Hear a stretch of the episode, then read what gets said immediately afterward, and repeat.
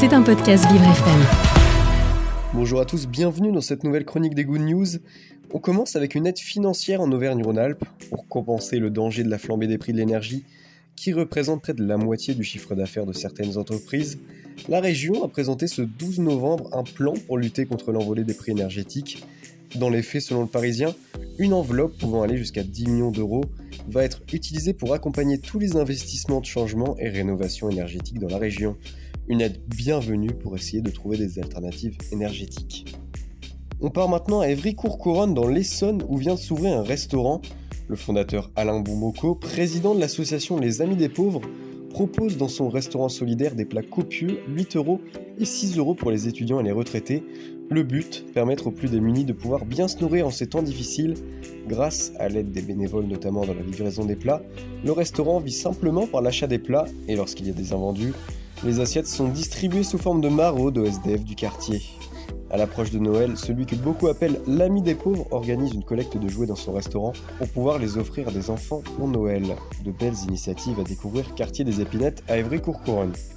Changer notre idée reçue sur les requins, même si cela semble compliqué tant le film Jaws, Les Dents de la Mer en français, et toutes les images d'horreur associées aux requins sont ancrées dans notre imaginaire collectif. Changer cette vision, c'est l'objectif du sommet dédié aux animaux en voie de disparition, lancé ce 14 novembre. Car les requins sont bien plus en danger que nous, le Fonds international estime à près de 100 millions le nombre de requins tués chaque année.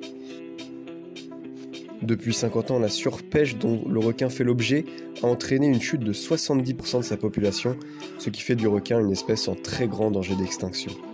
Le sommet qui s'ouvre aujourd'hui au Panama a pour but la sauvegarde des animaux comme le requin menacé d'extinction. Espérons que cette convention apporte des solutions efficaces pour maintenir ces animaux essentiels pour la chaîne alimentaire, qui sont au fond pas si méchants. Et on continue avec une nouvelle un peu originale. La petite ville de Châtenay-Malabry, dans les Hauts-de-Seine, a accueilli ce week-end un événement un peu particulier.